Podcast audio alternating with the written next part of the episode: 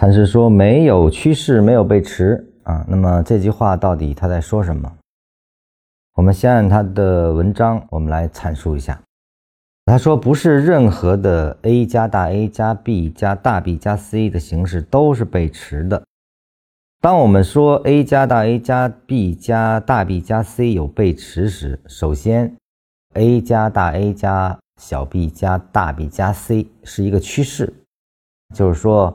里面的大 A 和大 B 是同方向、同级别的中枢啊，那么它这个 AB 啊，代表的只是中枢啊。当 A 和 B 同级别时，我们才能称之为趋势。如果 A 大于 B，那它就是围绕着 A 中枢的一个震荡，我们叫盘整走势啊。那么如果 A 小于 B，也就是说 B 更大的话，那就是围绕着 B 中枢所展开的盘整走势啊。那么对于盘整走势来说呢，虽然也是两个中枢后产生的背驰，我们依然不能说它是背驰啊，而只能称之为盘整背驰。这里面就两个概念，一个叫背驰，一个叫盘整背驰啊。它意味着什么？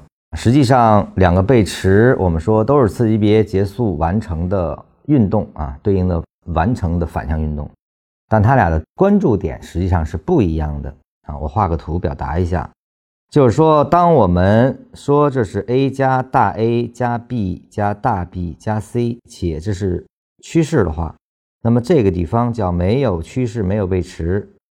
也就是说，当它是一个趋势且产生背驰时，我们的考察点更多的应该看它是否走反向运动啊。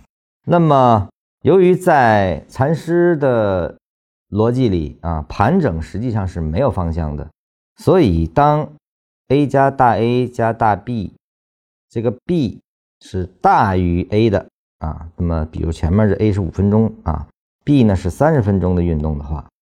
那么这个 A 所包含的中枢只是围绕着 B 的一个震荡运动啊。那么当这个后面的这个小 c 发生背驰的时候，只能理解成是围绕着大 B 的一个继续生长的一个中枢延伸啊。其实我们更多的考察的是这个，就是它如何被回拉回来，以及是否可以回拉回来。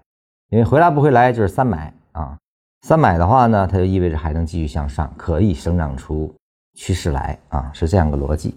因此，我们在读原文的时候呢，很多人追究的就是没有趋势，没有背驰。那么，在没有趋势的结构下，我就不考察背驰啊，实际上是错误的。因为没有趋势的话，它就是盘整背驰啊。那当然，后期我们又加了一个线段背驰，比如说由。独立的走势构筑的一个线段运动，实际在它内部也可以产生一种背驰关系。那么这个呢，我们叫盘背啊。所以我们用这三个词来分出来，它是对应的什么模型的一个背驰发生啊。那么不同的模型产生之后，我们关注其后期演变的关注点是有不同的啊。前面说了趋势的背驰。我们更多关注的是它的反向运动的生成，那么盘整运动它的背驰产生之后，我们更关注的是围绕着这个中枢所形成的次级别的运动和中枢之间的关系啊。